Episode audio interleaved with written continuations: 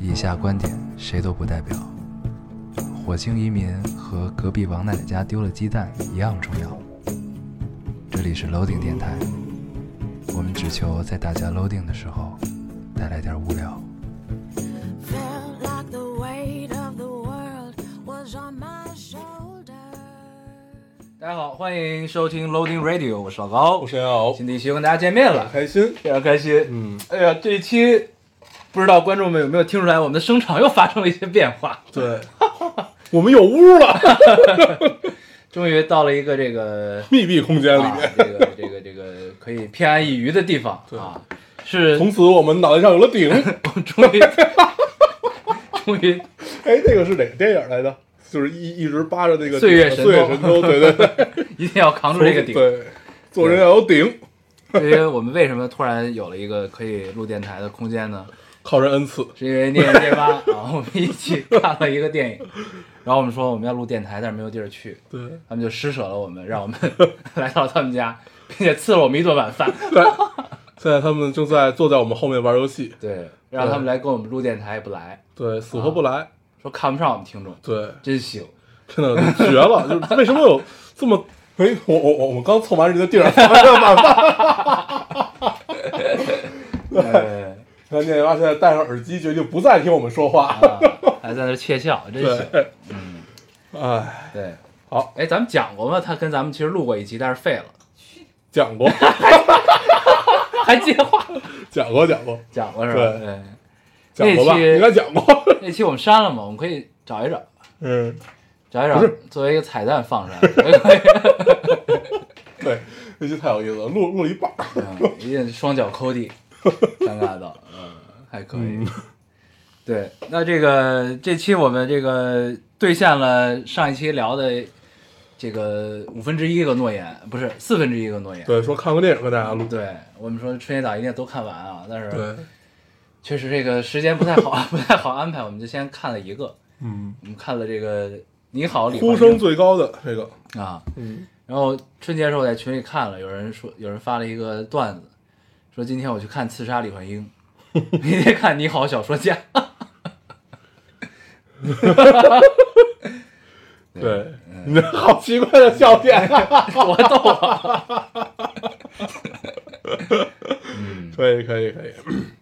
对，所以这一期可能会跟大家聊一下这个《你好，李焕英》对，聊聊刺杀李焕英。对，然后呢，这个我这不是刚从云南回来嘛，然后也啊跟大对家聊聊这个云南之行，云南之行的感受啊。嗯嗯对，那我们还是老规矩，先读读留言吧。我不知道大家在这个背景音中能不能听到鼠标和键盘的声音。对， 我们听着很清晰。嗯，我读一个啊，像是在网吧录节目。嗯，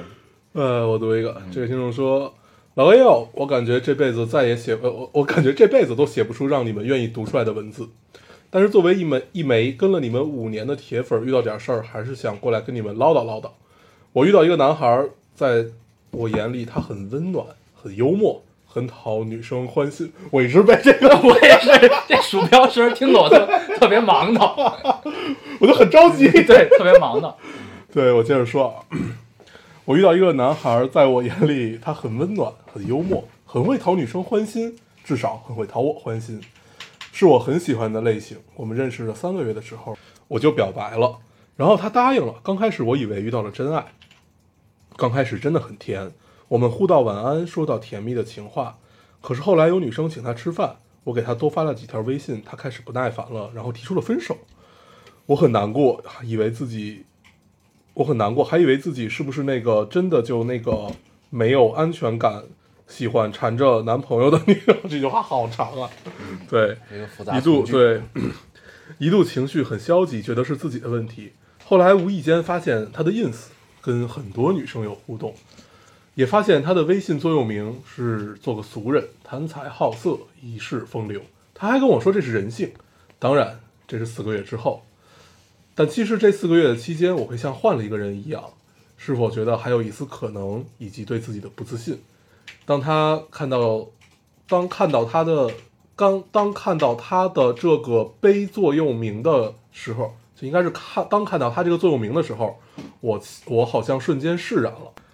我也一下子明白，一个人对你好，或者跟你说了几句情话，也不一定是真的喜欢你。嗯确，实没了，确实，姑娘，答应我，下回不要写这种巨长的话，多加标点符号。 他读这留言暂停了三次，看不懂。哎呦，好嗯难啊，好难啊！对，那是一个受了情伤的姑娘暂。停了这么多次，以至于我都忘了他说了什么总，我给你总结一下吧，就是她被 PUA 了。啊。，对，整整个下来就是被 PUA 了，嗯，而且还、就是呃，对，而且人还性所致啊，对，而且微还信座右铭，不是她微信座右铭好像是什么做个俗人，嗯贪财好色，风流一世。啊，对对，就是类似于这种，嗯，嗯，对，被 PUA 了，这就是很彻底的 PUA。不是这个，我觉得就就是，嗯，有恃无恐，有点这种感觉，你知道吗？就是，就是我我承认，就是他说的，就是说这个是人性，就这部分他说的这个，他的这个座右铭，但是呢，就是揣着明白装糊涂也很重要，你知道吗？嗯就是尤其是在一段你认真的关系中，我觉得这个是非常必要的一件事。就是谁不清楚谁那点儿心眼儿呢？你明白这个意思吧？就是，但是我们在人潮人海中萍水相逢，然后结下一段缘，对对吧？你没必要这样，嗯做个好 人，做个好人很重要。对，就是 不至于。然后关键是他被发现之后，就是又一个又是更有恃无恐那种状态，好像。嗯，所以这个，我觉得也许可能还是不够成熟吧。确实是。嗯嗯，我是这种感觉，你呢？嗯，哎，反正姑娘经过这一段之后，看人应该又有了一些自己的体会吧那。也结束了嘛，对吧？对结束嗯对，就让它随风过去呗，没什么值得惋惜的，我觉 得。确实是啊、我来读一个啊，多这是那个高大黄的女朋友，哦，嗯，她的生活又变成了段子。我们曾经还讨论过，她说的到底是不是真的，对都是对她的对生活。 她说，呃，俩宝贝儿，你俩新年，你好嘞俩新年好呀。今天不是初三（括号情人节）嘛？今天不是初三嘛？呃，主要去年是单身狗，今年也没想起这茬儿来，所以今天高大黄来送花儿，我穿个拖鞋睡衣就下去了，手里还拎着我妈让我顺带带的垃圾，结果我一下去，好家伙，头发梳的锃光瓦亮的，一身西装，跟搞推销的似的。呃，最搞笑的是最开始他没看到我（括号我是多不起眼啊），回括号，我这么努力的胖，我这么努力的胖了，还看不到。后来我也不叫他，准备悄摸回家，结果他突然， 啊 结果他突然来了句：“嘿，那穿睡衣的小矮子，我来拿你的花儿。”你俩以为我听见就转头去拿花了吗？不是的，因为就在我丢垃圾的时候，我妈下楼了，我俩穿的同款睡衣，她把我妈当成我叫住了， 我妈转身，她一看直接跪了，而我看完热闹，独自回家了。嗯嗯然后有一个听众留言：“好家伙，嗯，对，就不知道说什么。对，这个， 哎，很好，很好，很很好，好，回家了。请你以后继续多提供一些这种段子。”嗯我读一个哦啊，咱们对他的段子已经不是做评价了，是吧？ 大家听你高兴就嗯听行，听你高兴兴高兴就行。呃，这个听众说：“嗨，老高要，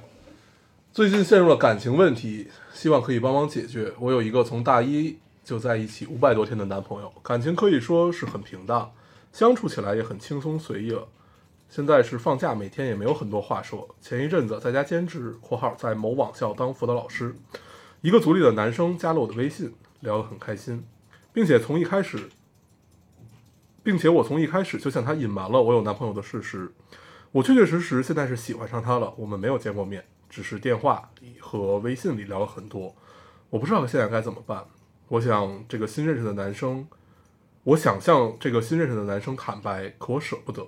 其实很久以前就想和我的男朋友分手，之前提过两次吧，他不同意，也没有什么大矛盾，就是觉得某些方面不太合适。我不知道该怎么办，可能只是新鲜感，我也不了解那个男生，心里很乱。你俩也别说什么 follow your heart，真的不知道该怎么办。看到评论的姐妹们也帮我出出主意吧。嗯，并没有人帮他出主意。 对， 那你帮他出出主意吧。这哎，啊，分啊！哦，对，就是你说不知道是不是因为新鲜感，一定是因为新鲜感，嗯，不太有别的理由，真的确确实不太有别的理由，就是因为新鲜。对，然后呢，其实我们之前也聊过关于新鲜感这个事儿，你会发现最后都是趋同的，对，都他妈一样，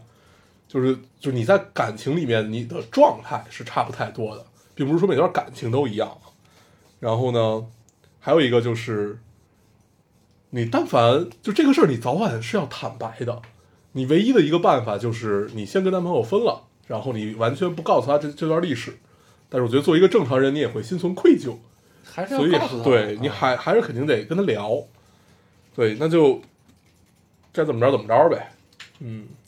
我觉得这就是基本是日子太平淡了，非得做出点事儿来嗯，的一个心态。嗯然后就是也肯定感情，你时间这么久肯定是会淡的，但是呢，我是觉得，就是这肯定这个前这种诱因也是因为日子太平淡了，然后，当然也就是有前情，就是你其实也想分手嘛，所以我觉得就很正常这个事儿。对你啊现在在这个新的男生的身上看到的都会是光环，对，对你没有看到他的很多就是也也也不能叫苟且啊吧，就是看到很多就风花雪月以外，剩下的就是一些糟干事儿嘛，就对剩下一地鸡毛了嘛，就基本就是然这么一后个呢情，况我判断下来就是会觉得应该就是新鲜感，就是我也不太知道会有嗯别的理由了。但是反正就是也要清楚，就不管怎么样，就是新鲜感总会过去，你不管跟谁，对，所以就是如果你觉得就是你抛开这个男生想，你跟现在男朋友你也确实想分手，那其实就没什么没什么可说的了，就就你就想好了谈分手就完了，嗯，对。但是如果是你想的这种情况，就是因为遇到了一个更好的人想分手，其实也没什么问题，就是我觉得就都说清楚就行了。嗯就是如果你真的确定了自己的想法，对，嗯，也没什么说不知所措或者怎么样。对，嗯，加油，希望你早日想清楚。嗯，该我了，嗯我来读一个。这位听众说：“老高烟偶，我今年二十九，终于谈男朋友了。我是奔着结婚去的，但他好像没有想过未来。我问他想过一年后的生活吗？他说他喜欢走一步算一步，不想想那么多。说我就是想太多，徒增烦恼，有点不知道该怎么回他了，怎么办？没了。嗯，你今年二十九，那我我其实想知道她男朋友多大。嗯如果比你小的话，我觉得其实还蛮正常的，嗯就是这种情况，就是走一步想一步。因为其实过去我们都是走一步想一步的人，就是我某种程度上其实能理解这个男生的心情，嗯就是他也不是说不喜欢你，或者说就是我把我的情况带入到这个 case 里啊，就是我的当时的那种状况，就是他也不是说不喜欢你，或者说不想跟你有未来，就是就是可能只是有一颗得过且过的心，就是这事儿没到跟前儿，或者说没没有 push 到一定的状态下的时候，他可能就不愿意想这个事儿，或者平时就也不是这种就是经常做计划的这种人吧，嗯嗯，对，我觉得其实很多男生应该都是这样吧。 嗯，对，但对于女生来说，这确实是一个挺挺困惑的问题，因为她已经二十九岁了，嗯就是女生想的比男生靠前，或者说怎么样也很正常，我觉得那就认真聊一聊吧。对，就你如果觉得这个是一个很大的问题的话，那他你觉得他也无法改变，那这对你来说又是一个很重要的事儿，那就这个当断则断，我觉得比较好。嗯，嗯，这是我的建议对，我读一个啊，啊，你没了。我跟建议跟你的一样，啊，对，因为说白了吧，就是男生都会有这个阶段，就是都嗯都都会有这一个说，我不知道明天是怎么样的，我但但但是我能确确定我未来的一些画面里面是有你的，对，但是我并不知道该怎么开始和怎么规划这些事情，对，嗯而且你可以都看会看有这个阶段，你可以看看你的男朋友他对自己的未来想的清不清楚。啊，对，他如果对自己未来想都不清楚，那其实那就说明他可能就是这他事儿就 就是真的很正常，对。那他如果自己未来想的很清楚的话，那你就得跟他聊一聊。嗯，我读一个，嗯，这是一个很有意思的状态。我老朋友，我稿子又被毙了。按理来说，工作将近两年，对这种对于这种事情已经习以为常。但是在我看到一长串不明不明所云的修改意见的时候，还是下意识的逃避。距离被知被告知改稿已经过去了五个小时，我一个字儿也没有动，甚至没有去思考。这期间，我发呆，遏制不住，遏制不住不干的冲动，接着自我怀疑，看看稿子，再自我肯定。之后洗了个澡，听你们这期电台，甚至还给自己涂了指甲油。我上次涂指甲油还是去年夏天写不出稿子的时候，磨磨蹭蹭也到了该睡觉的时候了，睡了。明天起来继续和文字纠缠，没什么，只是一段毫无意义的文字，也算不上牢骚，只是深夜突然旺盛的表达欲无处可诉。希望明天能顺利的灵光乍现。嗯，不知道你现在有没有灵光乍现？嗯，对，就拖延症，也不是，嗯就是这这这这种感受，特别像什么？就是我我我我记得有有一回我拍拍完拍完照片儿，嗯然后大概我知道这个实实际上是一个不不着急的事情，但是因为太多了，就是你知道你拍完东西，尤尤其是拍完商片儿，嗯，就是你要整理它是一个你要下很大决心，那你得挑图啊，才能干的事儿。嗯然后我就打开了 BR，我打开 BR 以后，我大概坐在眼那儿儿是什么呀？ BR 就是 Bridge，啊，就是也是 Adobe 的一个一个是图片整理软件是吗？呃，一般就是看个人习惯吧。一般我我会喜欢用那个去挑图，因为它能几张一起做对比。嗯对对，嗯嗯然后 Bridge 就是架架起各个 Adobe 桥梁的这么一个软件、哦啊，就是你买大部分软件都会送这个软件。嗯啊，对，然后呢，酷，对这个不是重点，我要说什么来着？哦，对，你打开了 B，对我打开了 BR，我在这儿待了两个半小时， 我就盯着它，然后旁边放着剧，我记得当时还是《庆余年》的那会儿， 我就这两个半小时， 这个电脑从因为你你你那个那个电脑它会定时休眠嘛，然后它就一会儿休眠。然后我就把它给打打开，然后继续还是这个页面，然后从休眠到打开，从休眠到打开，过去了好久好久，最后也没有鼓起勇气，决定先去睡觉。嗯对我特别能理解这种感受。它其实不不全是拖延症，嗯就是因为这件事情，它真的真的搞搞得你非常心力交瘁。你知道，你很累嗯刚才刚才它跟脱一层皮一样那种感受，所以你就会就会先先想要去逃避一下。嗯嗯嗯，对，这个明白， 对，是这样，对我那次印象很嗯深。我后来每回想起这一刻的时候，都很想 乐。所以你看到他这个留言的时候，你就有一些感同身受，对，因为就是我有一个细节，就是那个，因为你无法忍受你是一个在，就是你知道你是一个在工作状态，嗯嗯嗯，但是你的电脑黑屏了， 你要把你它的电脑必须跟你同 步，对，你要把它点亮， 但是点亮你又不要不用它做什么。 哎呦，那会儿太有意思了。确实是。对，但是其实人都，人我们虽然都想努力的作为做变成一个没有工没有感情的工作机器，但毕竟对我们做不到做不到 毕竟都是 人，对吧？所以情绪总是有各种各样的方法去嗯，要消解掉，才可以变成一个没有感情的工作机器。哎，对，加油吧！加油加油，我读一个，多一个，嗯，嗯这位听众说，现在是北京时间五点三十七分，老高黄黄，早上好呀。由于昨天两杯奶茶的魔力，使我从昨晚到现在为止都没有睡着。既然睡不着，我就给你们分享我近半年来的桃花运吧。啊，那个剧 场对吧， 这个挺逗的，我觉得。然后他第一个呢是外公的好朋友一直在撮合我和他的儿子（括号本本人九七年，外公好朋友七十多了，老呃老年得子，儿子九四年）回括号。霸道总裁似的和我外公说，如果我和他儿子在一起了，就送我一辆车，没了。我当时看到这个的时候，这不是就是老直男癌吗？ 挺有意思。然后第二个，同事结婚去当姐妹，应该就是伴娘吧，去当姐妹。结果伴郎向新娘要了微信，约我出去玩儿。三，老板向我介绍对象，说既帅气又优秀的老师。我问老板对方年纪多大，说今年三十岁。呃，原本我嫌对方年纪比我大了些，但看在老板形容帅气的份儿上，我向老板要了男方的照片儿，想要一探究竟，到底是有多帅，前方高能。呃，看了照片儿，我点开老板微信，颤抖的打出一句：“他是叉叉叉吗？”老板说：“是的。”我激动的回复老板：“这是我初中老师。” 放下手机后，我像疯了似的大笑起来，真是活久见。老师是刚毕业就来了我们学校（括号所以年纪不是很大）回括号。那时我们是初三毕业班，然后我们班主任带新人，所以老师就成了我们的副班主任，也算是带了我们一个学期吧。但是我是班上比较安静的学生，所以老师也不怎么认识我。可现在可能都不记得我了吧。第四个，我妈的朋友看了我的照片（括号本人照片）回括号后说要他儿子给我妈当女婿，我妈觉得儿子觉得朋友儿子太胖了，就默默拒绝了他。五，我闺蜜做梦梦见我有男朋友了，没有告诉她，她偶遇了我们，才发现我有男朋友了，在梦里气得要绝交，醒来后还觉得非常生气。闺蜜告诉我时，我都要笑断气儿了，哈哈哈。闺蜜说，果然桃花旺到，连她梦里我都有男朋友了，哈哈。六，最近最近两年没联系的前男友都开始约我看电影了。以上就是我的几个比较奇奇怪怪的桃花运分享给大家。当然，我现在还是凭本事单身着。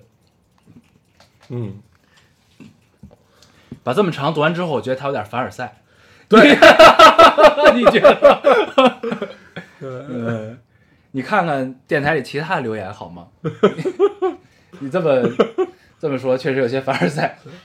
那冲冲老师那个，我当时看着还是笑出来了。对对，可以可以，但是希望你可以早日的在众多这个花丛中挑选属于你的一朵啊！好的，加油！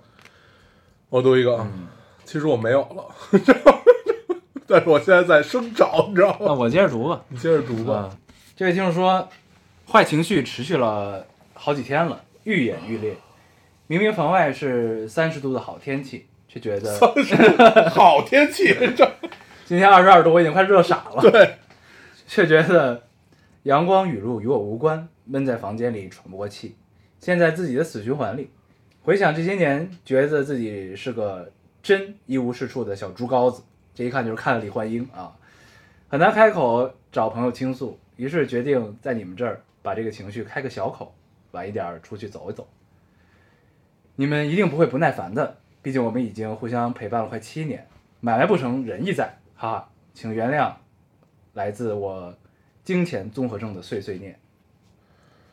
没事儿，我就是想读出来，并不想说什么，嗯，因为觉得他既然把我们当成了一个出口，对，读出来给他一些回馈。金钱综合症应该就是例假是吧？对对对嗯姨妈前，对嗯，表示理解，虽然没经历过。 嗯，嗯，那我继续读，你没有了是吧？对你读吧。啊，这位听众说两三个月没听电台了，因为前段时间有点忙，最近陷入赶毕业设计和申请研究生需要提交的作品集的焦虑中，所以画画的时候把电台打开当背景音，嗯，还是老味道，心情平静了很多。去年一年因为疫情在家上了一年的网课，下学期估计还是网课，这一年挺难过的，很怀念疫情前的日子，没想到正常上学都变成了奢侈。有时候也会崩溃。二零二零二零二零上半年在家崩溃了无数次，呃沉呃无数次沉沉浸到了酒精里。我爸看不下去了，说你放眼全世界，你不是一个人，你也不必要因为这些小事儿去崩溃。后来疫情缓和了，我和朋友出去去了好多好多个地方旅游，边旅游边上课，果然心情变好了许多。絮絮叨叨说了很多，感谢你们的存在，请老丁做的比新闻联播还要久哦。 我操，借你吉言，嗯我就是因为最后这句才 所以这播多久了？ 新闻联播是几点？开始回头查一下，对，嗯可以，千年万年活下去。嗯，也希望这个疫情早日结束啊，可以所有的朋友们都能回到正常的节奏中，不要有这么多焦虑。是的，嗯呃，那我再读最后一个啊，嗯，这位听众说，在听你们说你们自己的生活里也有很多烦心事儿，只是没有在电台里讲出来的时候，我感觉到有一丝丝愧疚， 就是那种我通过电台收获了很多，但是我并没有回报我什么的愧疚。啊，作为听众，我能做的也就是把听电台的感受反馈给你们，给你们留言，跟你们互动，告诉你们我真的有从电台里得到很多快乐，你们真的很优秀，就像评论里的小仙女做的那样，他们的留言总让我觉得他们又可爱又温柔。但是我不光以前从来不留言，上周留了一次，还语气很冲。如果是其他博主，我就不会这么在意，但是这是对你俩嘛，我对代孕代孕的看法不会变的，但是在知道你们没有恶意，只是想理性讨论问题的情况下，我是该心平气和一点儿。就像平时因为激动情绪跟朋友讲了一些很冲的话，事后想起来还是会不好意思一样。我现在就是这种感觉。烙丁已经是我生活的一部分了，因为电台养成了只要有新电影，有只要有新电影上就会去看的习惯。在没课的下午，买杯奶茶，走着去附近的电影院看电影，和晚上边遛弯儿边听电台，是我大学四年最轻松舒服的时刻之二。（括号还有一个就是每周末和舍友一起骑车逛北京。）回括号。嗯，从高中开始听到现在，我已经快跟你俩，快跟你们刚录电台的时候一样大了。妈呀，这种感受真奇妙。啊很想骂街，你俩对于我来说不是普通博主，而是网友，是网上的朋友。你们确实长成了很好的大人，因为呃， 你们确实长成了很好的大人。近两年，我也感觉自己长大了很多，打算把电台从第一期开始再听一遍，重新认识一下跟我同龄的你们，应该也会很有趣。总之就是爱你们，希望再过十年八年，也还是一直有老丁陪着我。谢谢。 哎，这种感受很好。对，我大概知道是谁。咱们对对咱咱们对哦在录录之前看过他，咱俩还讨论过他的留言，对我我我我我当时读了，我记得我是读是过读了是吧？嗯对我当时读了一正一反嘛，就是大概就是代孕这个事儿，一个是支持，也不啊叫我支记持得哦吧。他最后结尾是果然女权还是要重拳出击那个是吧？我我我这个啊就这个这个应该这个应该不是嗯不太记得了。对，但是这种这种方式很对，就是我们可以在针对某某一些事情，我们可以有不同的观点。对，但是但大是不家要不要上升到人身攻击。啊 对，但是大家还是 网友，对，还是朋友的。 嗯，算买卖不算交 情。对对对，可以可以。可以，这种感受很对妙。我看留言，我感觉很高兴。对嗯这个是这个，其实你想想，其实是我们做电台的初衷。嗯对，就是我们这台初衷其实有两个，第一个就是想要，呃，让这个世界多元一点，对，因为我们一直在强调要接受这个世界的多元。，对，然后就是让各种声音都出现，嗯，对，这这这么聊起来，自己好像奇葩 说，对，当然第二个就是要表达自己嘛，对，对，我觉得这个是我们做到了的一个，而且你想，这姑娘马上要长成跟我们刚录电台一二样十大，二十四岁吧。对，二十三四岁的这个样子，你就这这个就很美妙，对是。对，嗯，谢谢你，谢谢，谢谢加油！你希望你对也没白干。对对 对，希望你以后可以长成很好的大人，别像我们一样，对，确实是。对吧？行行，那就我们留言读完了，对跟大家咱们聊点什么？咱先把李焕英儿聊了吧。可以刚看完，趁着这个热乎劲儿啊行，啊，你来说说吧。可以。我，嗯、我想想啊，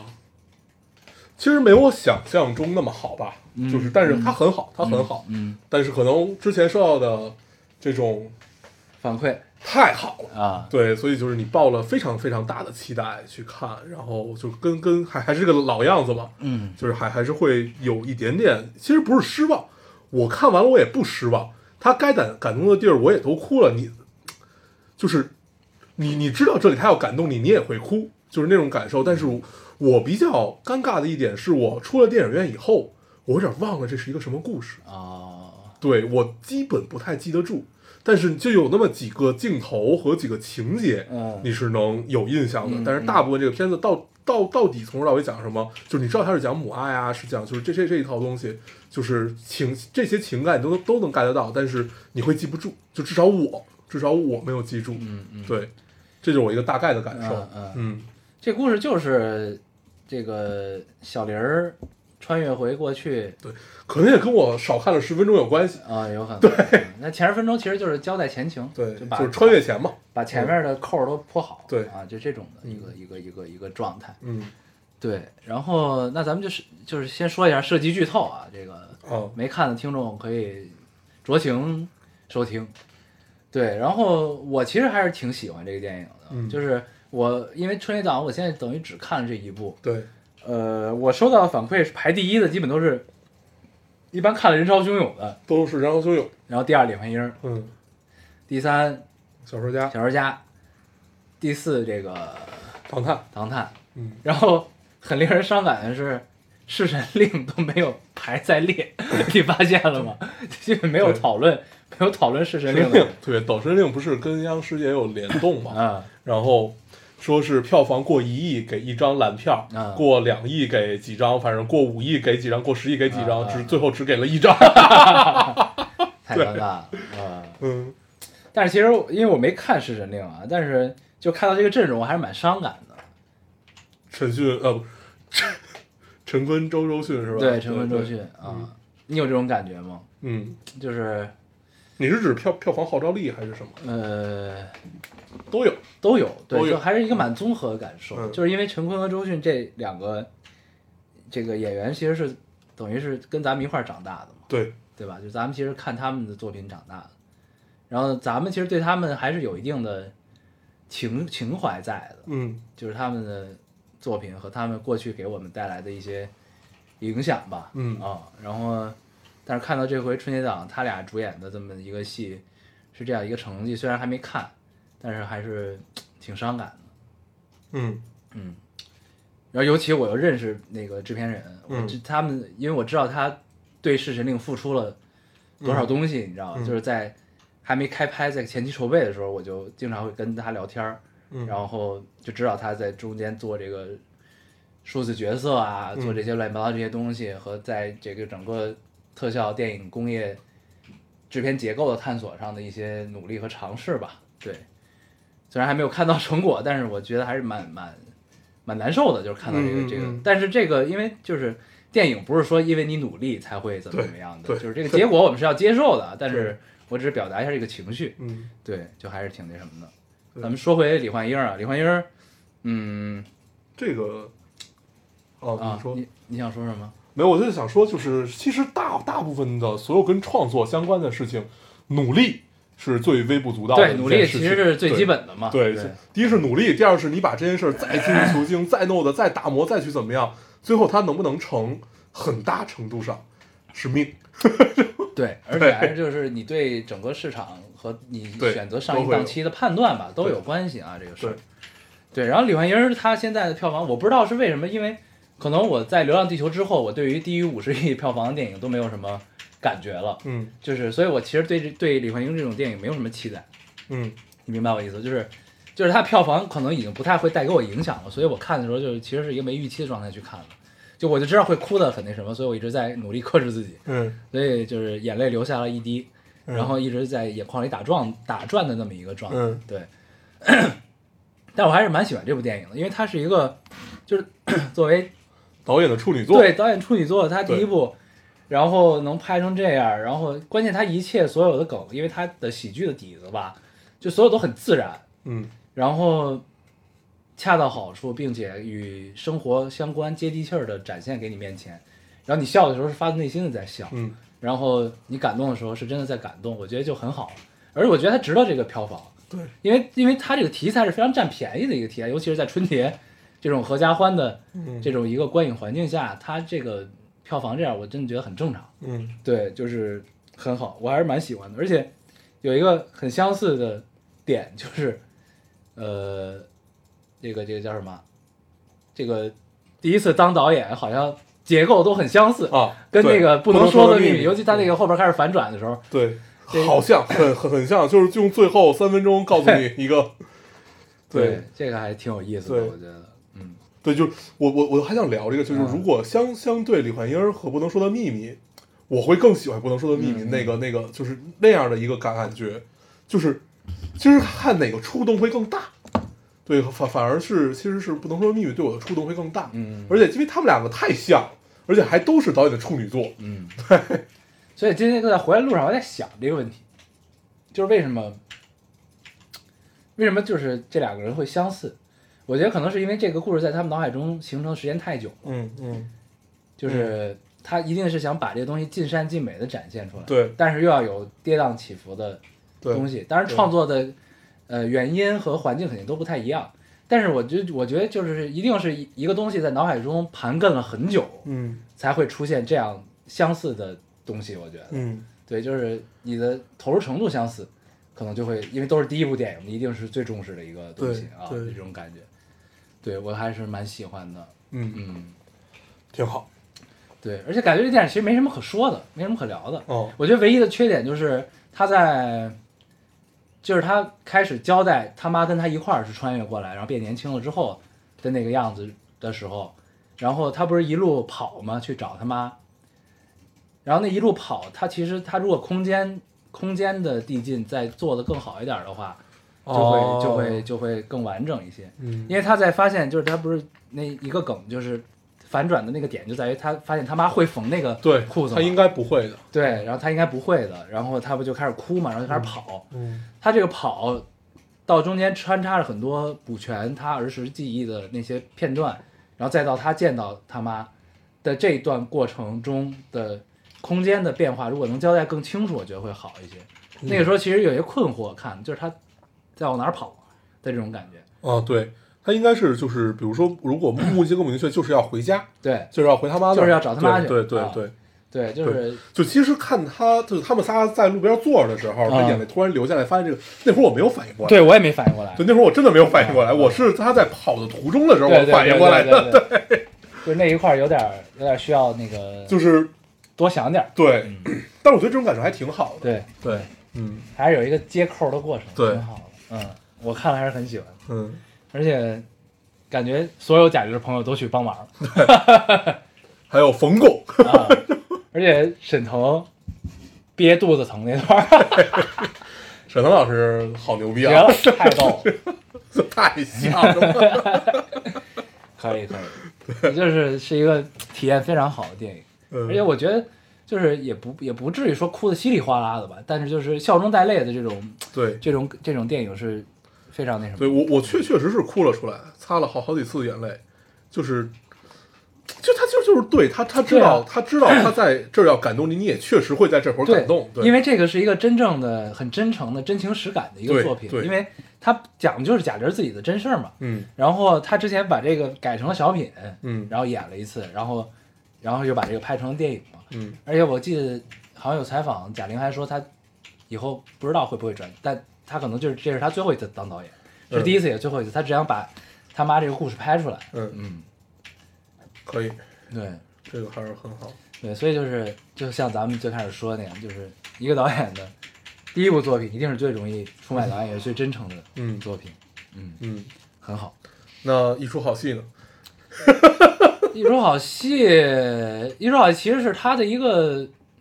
怎么说呢？这个跟他的生活没关系的一个东西，对你知道吧？它是一个思想实验，你说白了，嗯，对。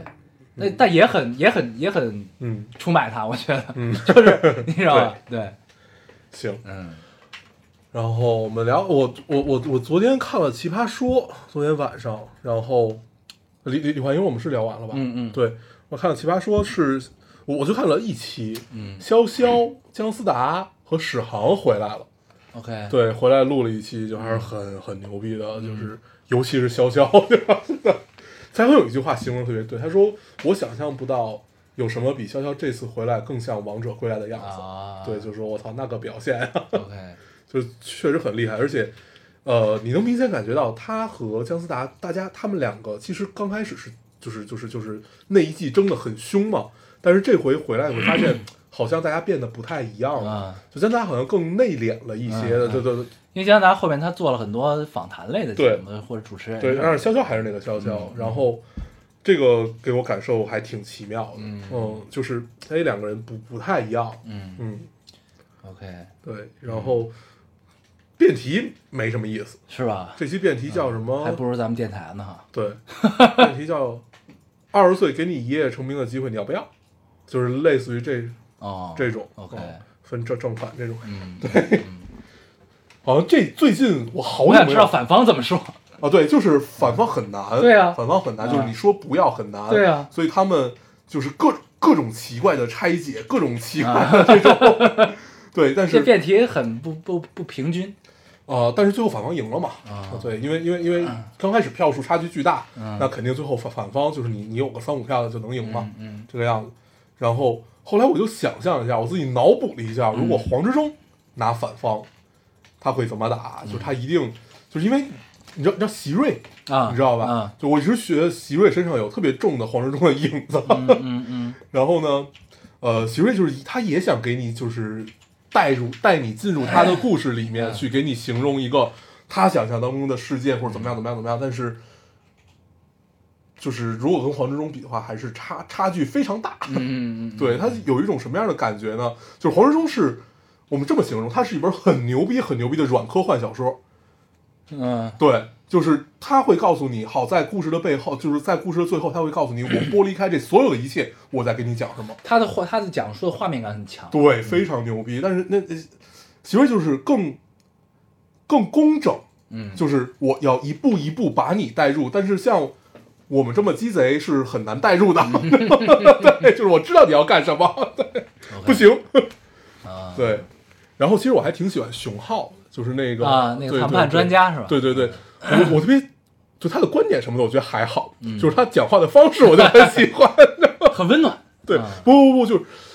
对他他这种不是温暖，他这种有点阴森，啊就，是他也带蛮带温柔着的带着阴森的味道，就是他在给你强调一件事情的时候是那样的，啊，对，而且他的声音也很好听，对我还挺喜欢他熊他浩他挺好的对，但是他好像要被淘汰，所以最后还剩那几，就是那几个是吗？对，因为潇潇他们这回算是怎怎怎么怎怎么说，就是回来玩儿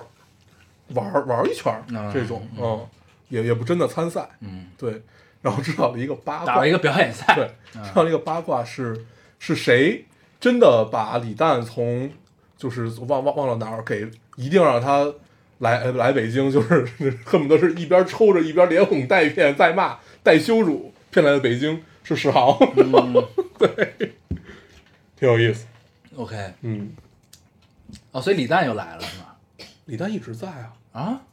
你不是一直看吗哦，对对对对对对对对对，他在他在他在，对忘啊了，他不是一直在吗？ OK，嗯，可以可以，啊。然后那个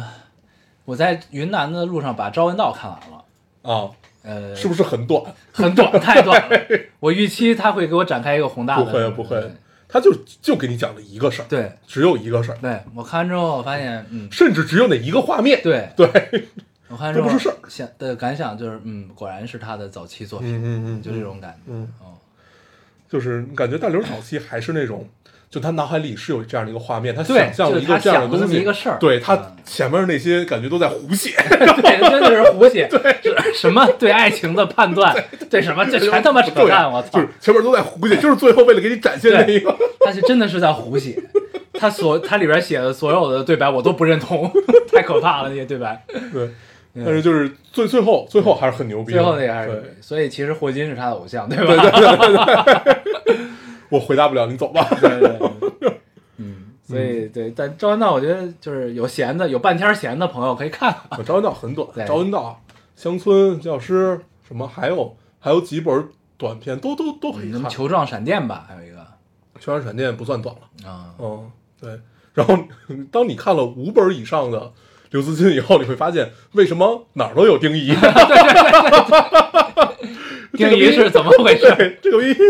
怎么了？ 有一个大刘宇宙，对，的主演主角就是丁仪，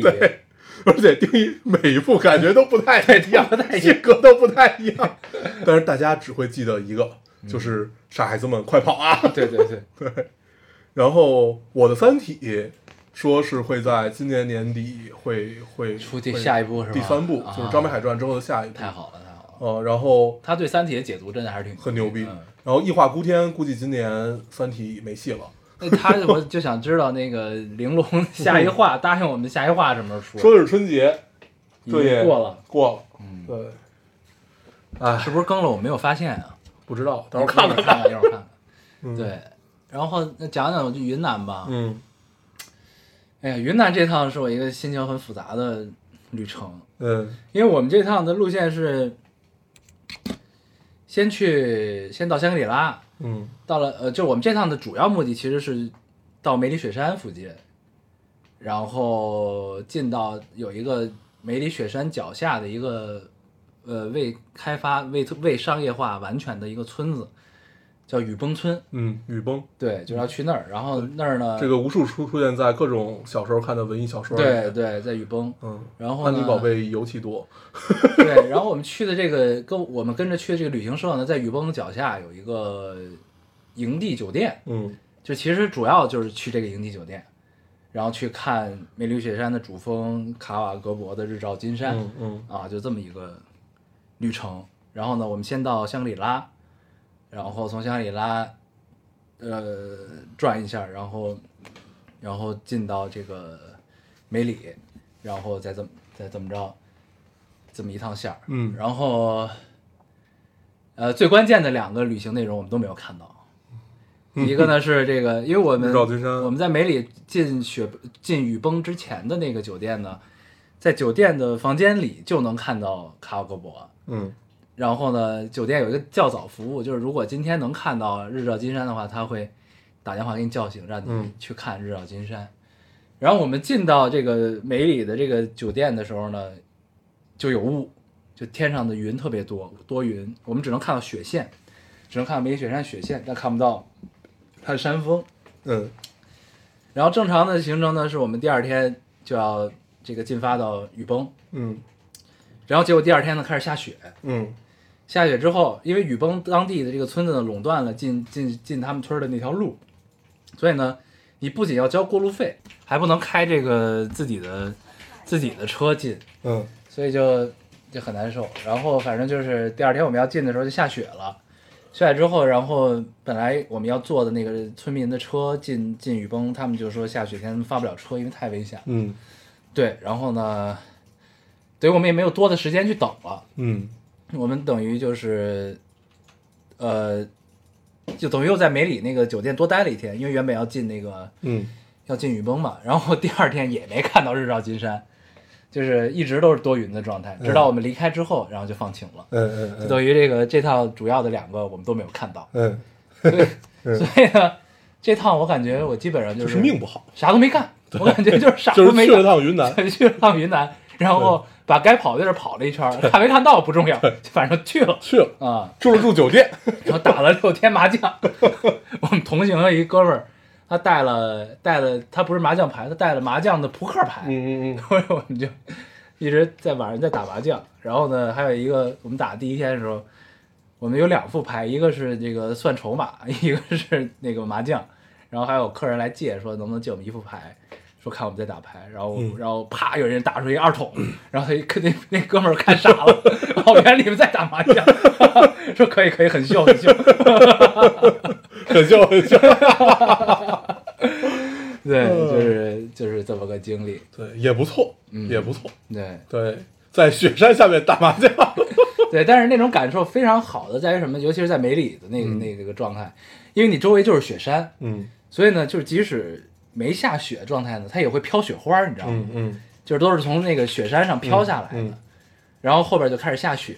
下雪之后雾就更大了，嗯然后就是你仿佛进入了一个修仙小说的嗯嗯嗯场景中的那种感觉，特别好。就是你站在它，因为那个酒店有露台，我站在露台上，然后向外望去的时候，就是一片雪白，还下着雪。嗯那个雪白不是雪的雪白，是雾的雪白，你知道吗？啊，然后还下着雪，就那种感那但受，但但是你能看清东西吗？能看清东西，能看清就是很东西清楚。但是你远处就是雾，啊因为你四周都是山，就山上都是雾。嗯然后雾的那个线呢，离你也很近，嗯，就是你不它不是就是很远的山顶上才有雾什么的，嗯那个雾线也晚很上近。星星什么的都能看见，你要有雾就看不到哦。但是我在香格里拉和别地儿，就是天气晴的时候，星星特别多，特别对明显。对，就你但凡去一个空旷的地儿，都会感觉星对星特别多， 对，嗯对特别多。然后北斗七星、什么北极星看得特别清，很清楚，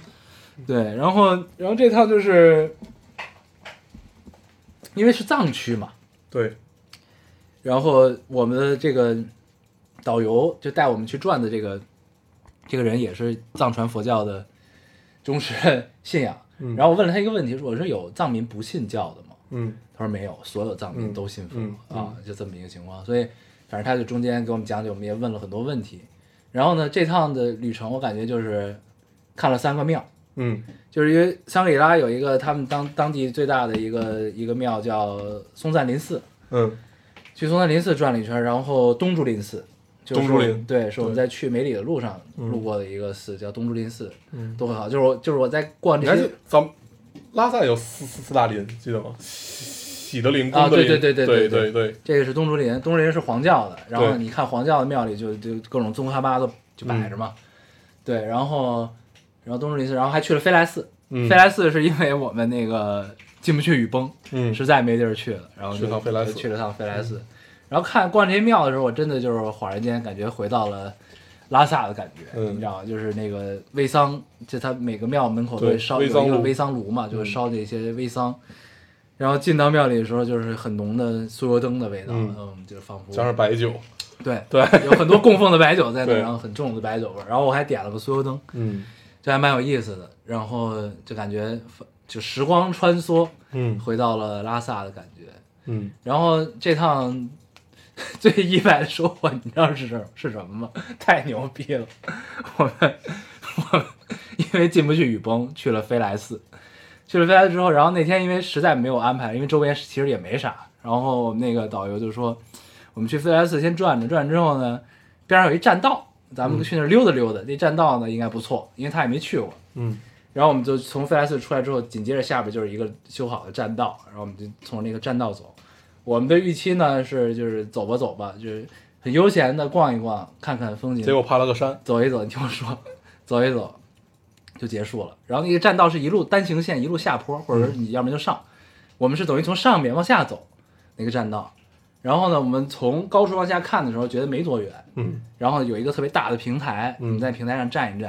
然后接着往下走，然后直到我们到那个平台之后，那平台有有那种长凳可以坐，我们在那儿先坐了会儿，然后我们那个导游走到平台边缘往下看了一下，然后大叫了一声说：“哇，你们快来看，你们会哭的。”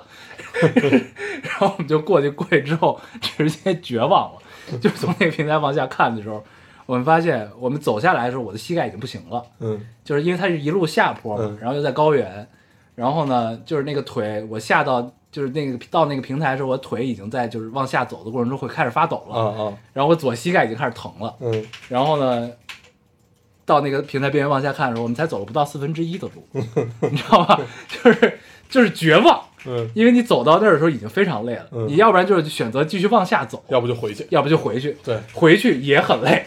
就是这么一个状态，就是进退两但难。是你们选择了什么呢？我们分了两波。你选择了回 去，，对，因为我，因为我，因为我你一定会选择回去不的。是，我告诉你，真的不是这样的，因为你你在高原待过，嗯你是知道对嗯往上走是什么什么体验的，你知道吗？就是我当时感受是我的体力是可以往下走，并且能坚持完的，但是我的膝盖已经不允许了，嗯就我膝盖真的非常疼。嗯然后呢，但是往上走是对你的心肺功能和你体能的考验，嗯，因为下坡其实不累，你知道吗？就是他妈膝盖太疼了，所以呢，就是我们分了两波，我和一个同样膝盖疼的姑娘，我们俩就一块儿往上走，嗯，然后另外两个人呢，就呃，同行有念念妈，对，念念妈呢选择了往下走，她说要对自己人生负一次责，不是就就坚持一次啊，呃，增加一下运动量，然后呢，这个我们就分分道扬扬镳，对分道然后扬你镳奶妈没有回来。然后他们就一直往下走，我就往上走，往上走就是因为当时海拔是三千六百米左右，嗯然后呢，就是你每每爬一段儿，你的你的这个缺氧的感受就特别明显，嗯所以我基本是每爬两大段儿之后就开始喘，就站在那儿开始疯狂的 就开始喘，嗯喘完之后，然后歇个五分钟，接着再往上走，就那么一个状态。嗯然后呢，我感觉走走回到飞来寺的时候，我应该是跑了两个一千米的状态。嗯就那种感觉，就是就是你最后缺氧到，就是你每上一大节儿的时候，你就有一种跑完一千米的感觉，嗯所以就特别累。然后呢，那两个分道扬镳选择下去的呢，后来就下去了。下去之后，等于但是但是我们的路程短嘛，但是累。然后我跟那个呢上了车之后，我们就先回酒店了。嗯回酒店之后，然后在路上他们呢过了一会儿也走到了下边终点，然后然后他们拍了一张照片儿，说这段路其实他们到下边的终点之后才是这段路该有的起点，就本身起点应该是一路往上爬，嗯，那段路叫朝圣之路， 就是非常这次他妈太累了，巨远巨长，我靠，真是看完嗯确实绝算望。朝圣啊。对，嗯但是关键是我们并没有怀着朝圣的心情， 我们只是想简单的走一走，然后发现走到那儿已经进退两难。嗯然后合着就是没进雨崩，然后我们跑这儿来拉练了， 就这种感觉，你知道吗？就是一帮人 来锻炼肺活量来了。啊我靠！然后就这段路太可怕。然后当时我们还有一个朋友是常驻那边的一个人，嗯然后我们拍了照片表达我们的绝望。然后他在群里，因为他没跟我们一块儿走，他在群里就说：“我来过这儿，我没敢 走。”就是这是一个常年在这儿，然后并且体能非常好的人。 对，那可以。对，然后这段真的太可怕了，就是真的对你意志力的考验，我靠！嗯 因为你当时就跟人生一样，你知道吗？就是你要不然就是下，要不然就是上，对，你而且是你必须你做了选择选择之后，你必须一条道走到黑的那么我一个当状态时。当当当时在拉萨有一次爬山，跟这体验差不多，我我我大概人生有好几次这样的体验，就是拉进萨有退一两次难，太可怕了。对因为就是那会儿绝望也，因为就算我去过二号营，就是在大本营的二号二号就珠峰二号营，其嗯实因为是车嘛，你爬其实很很短，你基本不不太用那个一些体力。但是在拉萨那次爬山，他妈累死我了，就是我是跟几个台湾人嗯，一块儿去的， 然后台湾他们是高山族，对他们，嗯我还我记得我还在微博发过张照片儿，就是一个巨陡无比嗯的一个、一个山，是石山、石头山那种碎石，然后是然后前面有人爬，关键他前面爬会往下落石头，啊就是你还得然后隔很远才对，每人然后隔很远，然后我还得躲那些石头，嗯因为我爬得慢， 对，那那回也很恐怖。然后上回是一一九年在乌九岛，然后去就是朝圣了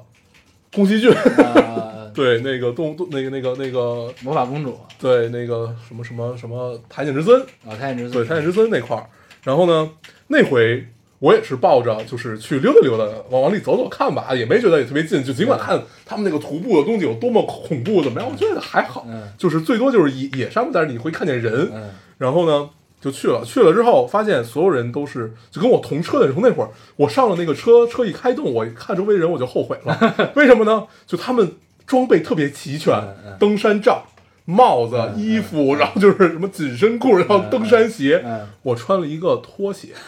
一个短裤，一个短袖，嗯然后他们一定把你当成了高手，对，然后背了一个就是那种斜挎特别小的一小包。那回我还特意想，我没有带相机，我怕累，我就没有带相机，我带了一个小卡片，那个 G R，对嗯李光那个，然后我就去，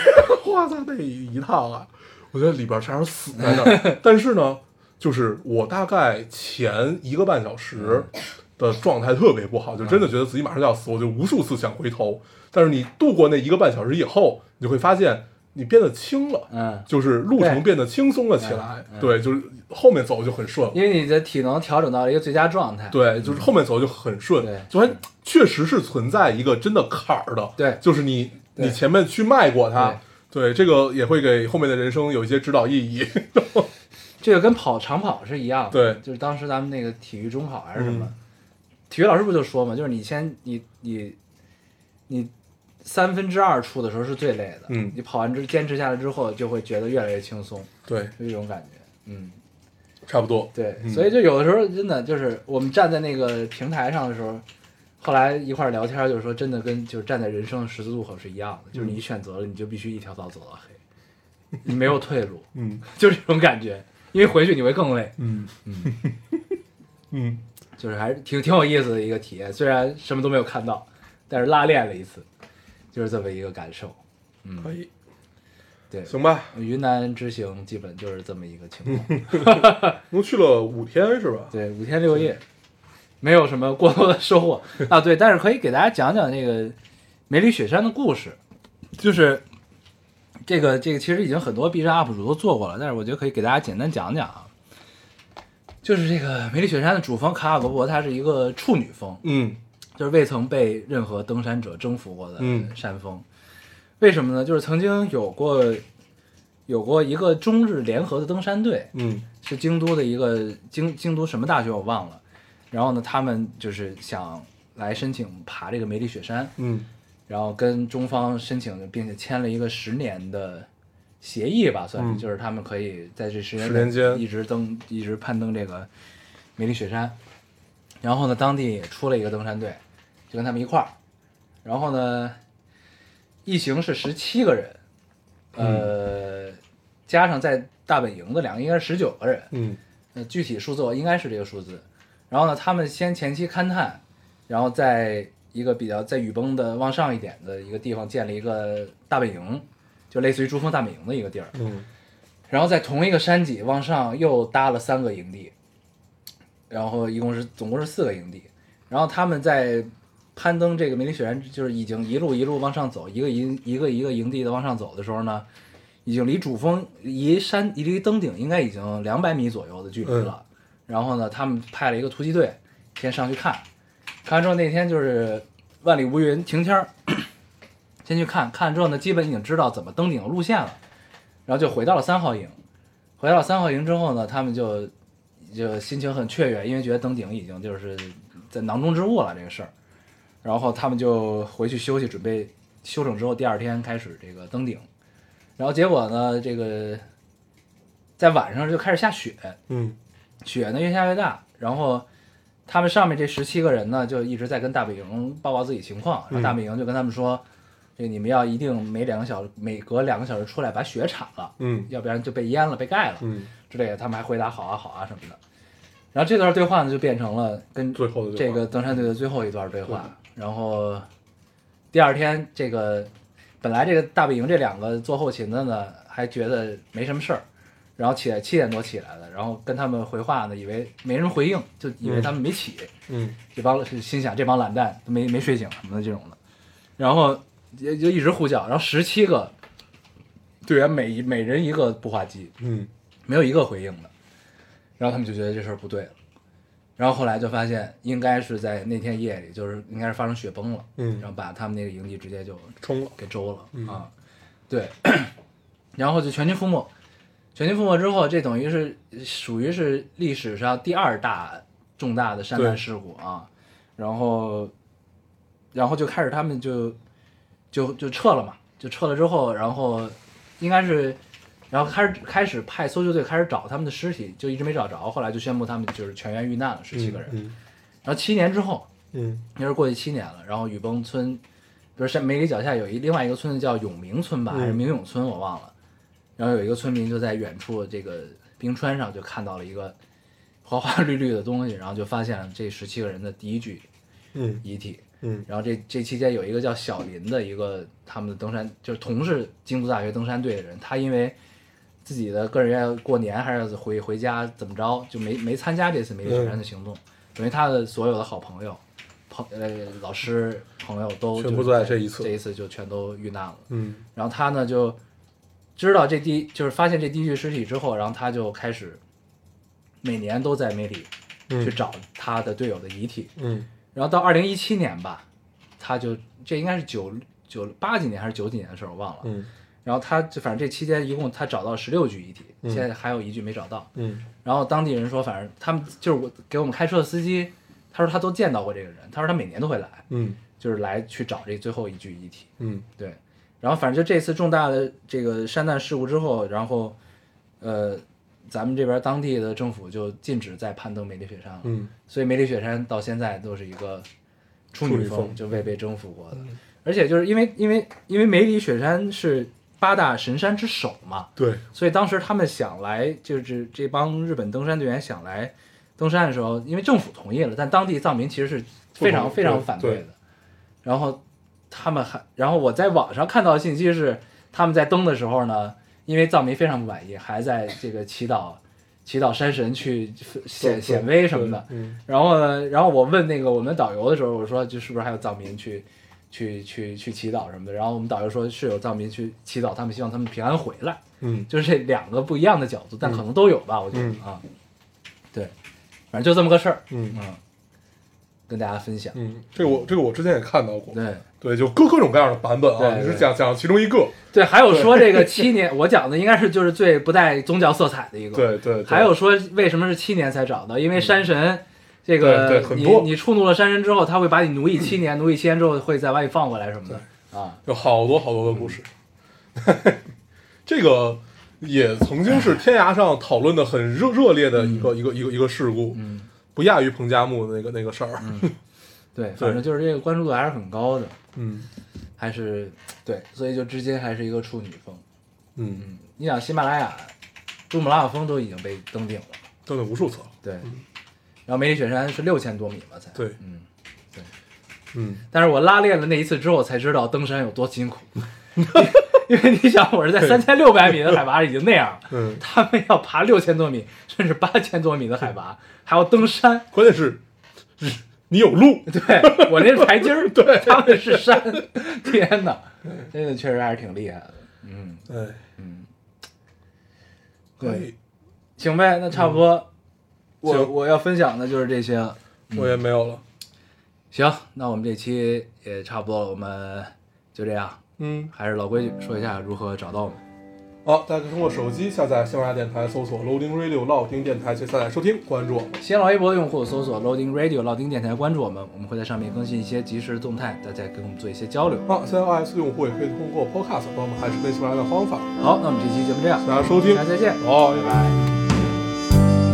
Lift 拜拜。in bars and danced on tables, hotel strings and ships that sail. We swim with sharks and fly with aeroplanes in the air. Sitting in the trumpets, the marching wheelchairs. Open the blankets and give them some air swords and arches, bones and cement. The light in the dark of the innocent of man. We know your house so very well, and we'll wake you once we've walked up out your stairs. There's nothing like living in a bottle, and nothing like ending it all for the world. We're so glad you have come back. Every living light will lay in your lap. Kid has a home, counting the champion, the horse. Who's gonna play drums, guitar, or organ with chorus? As far as we walk from both ends of the sand, never have we caught a glimpse of this man.